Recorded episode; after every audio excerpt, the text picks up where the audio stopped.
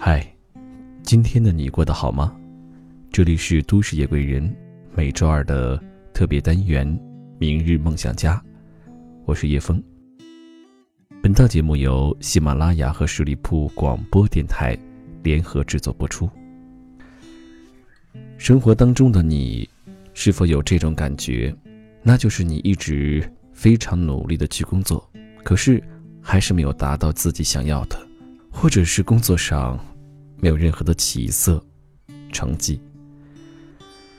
那究其原因，到底是怎样的呢？今天想和你分享的这篇文字来自 L 先生的猫。为什么你这么努力，工作却还是没有起色？有个朋友向我诉苦，他是一个部门主管，总觉得自己的事情太多，因此特地学习了时间管理，每天都坚持做代办事项、记录、检查、反馈，也花了大量时间在工作上，但依然发现很多事情根本没时间做。一天下来，堆积在过期一栏中的事项，比划掉的事项还多。他问我，为什么会这样，应该怎么办？我看了一眼他的代办事项，光是今天要做的事情就整整二十项之多，这还只是工作的部分。而在这部分里，不同的项目、不同的优先级、重要性、紧迫性杂糅在一起，既有项目的重大决策要做，也有诸如沟通对接的琐事盘根错节。我对他说：“你的问题不是做事的效率太低，而是想做的事情太多了。再完善的时间管理也没办法超过一个人的上限，没法让你变成超人。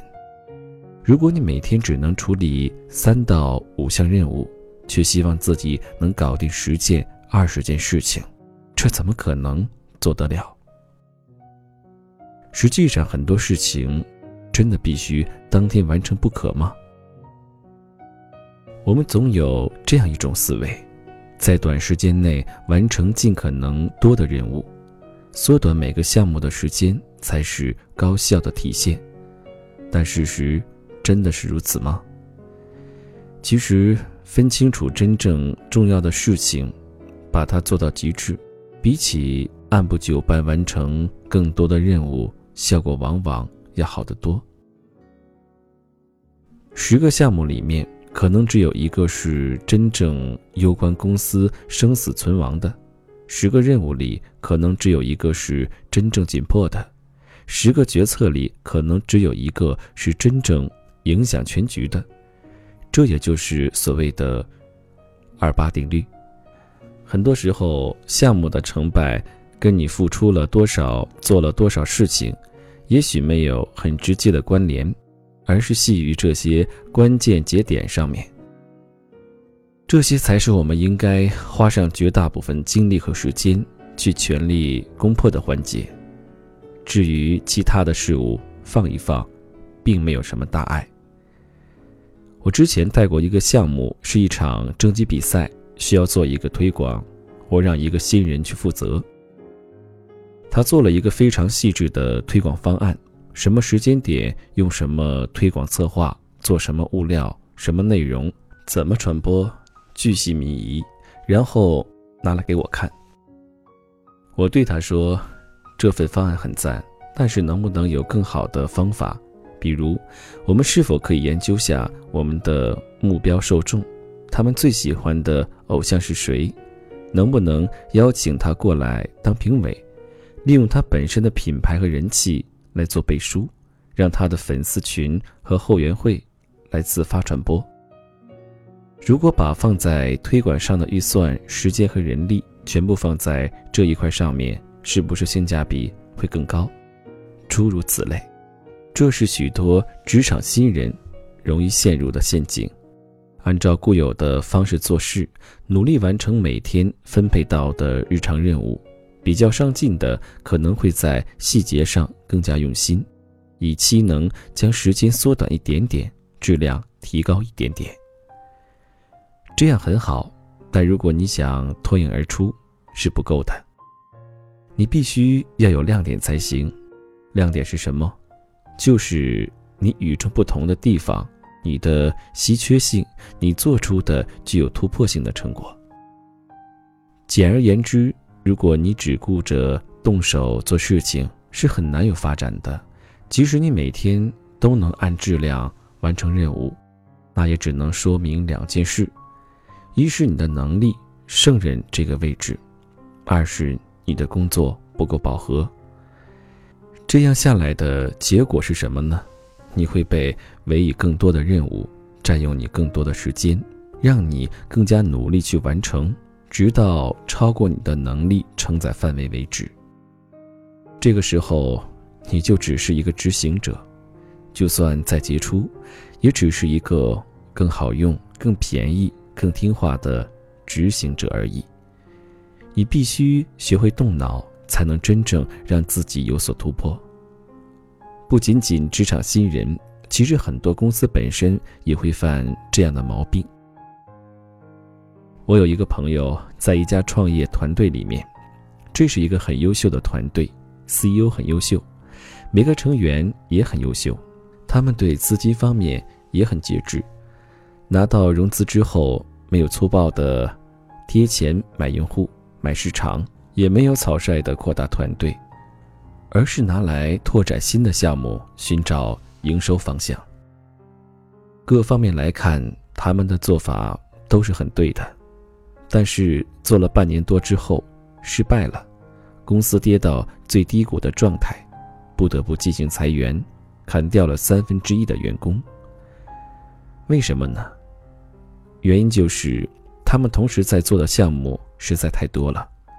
五十来个人的团队分了七八个小组，每个小组都在做一个项目。尽管每个人都很优秀，能够以一当三，但平摊到每个项目上负责的就那么寥寥几个人。许多琐碎的流程细节和商讨都会占用大量的时间，导致的结果就是项目的推进相当缓慢。更可怕的是。由于预算平摊给了这么多个项目，分到每个项目上的预算就少了许多，平均下来只能维持三四个月的运转。一个项目从零开始，用三四个月的时间建立起稳定的营收，这不说是没有可能，但至少是极其困难的。结果就是资金链乏力，在勉强运转了几个月之后。不得不砍掉大半项目，合并小组裁员。经过一波动荡，算是才站稳了脚跟。其实他们选择的方向是很有前景的，只是因为预算有限，很多事情没法全力以赴去做。比如合作对象只能挑选行业二流的，合作模式上缺少议价权，因为要省钱，很多东西翻来覆去的去磨。如果他们可以集中预算和人力，专注在一两个项目上，选择最顶尖的合作伙伴，直接买断，全力以赴把模式落地，也许前期的投入会更高一些，冒险一些，但成功的可能性绝对要高得多。商业上很多时候就是这样的，付出百分之五十和百分之百，结果绝对不是一比二，很多时候也许是一比十，甚至。一比一百，就算你做完了一百件事情，每件都是六十分，都比不上你做了一件事情，把它做到九十分、一百分。同样，把有限的精力平摊给百分之八十的事物，导致每件事情只能做得平庸，不如集中到那真正重要的百分之二十，并把它们做好，做到极致。许多邮件和沟通是不是真的需要立刻处理？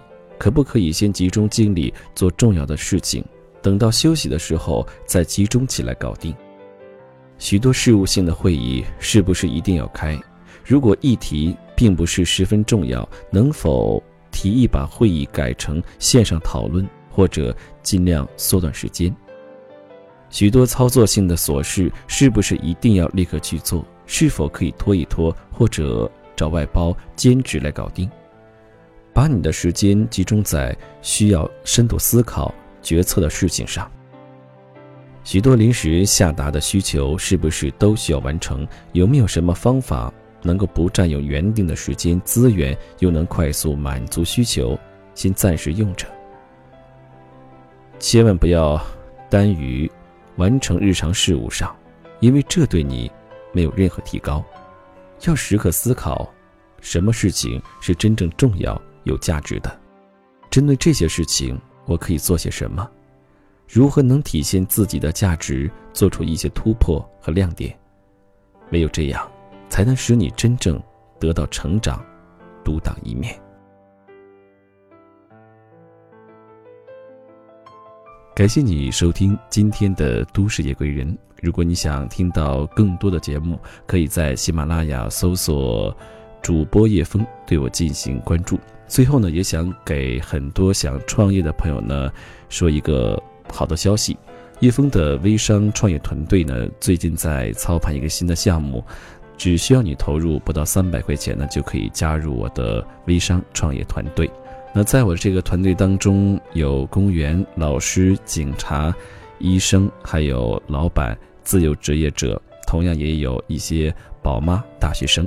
不管你现在有多么成功，或者是你现在工作有多么不如意，只要你想改变自己，想给自己呢生活一个新的状态，欢迎你加入我的团队。加入我的个人微信叶枫的拼音小写八五八叶枫八五八。那么我们这个新产品的总代门槛呢，原本是三万一千二十元，在十二月一号之前呢，有一个活动，只需要投入两千零八十元。明天也是最后一天了，叶枫和我们的团队承诺会手把手呢，对你进行培训。同时还有一个零风险的承诺，就是在两个月之内，如果这些产品你没有办法卖出去，那会百分之百给你退货。在这里也希望有创业梦想的朋友和我一起来做这件事情。好了，那最后感谢你收听今天的节目，让我们下期节目再会。那一夜，父亲喝醉了。在云端默默抽着烟，喝醉了以后还会想些什么？那些爱过。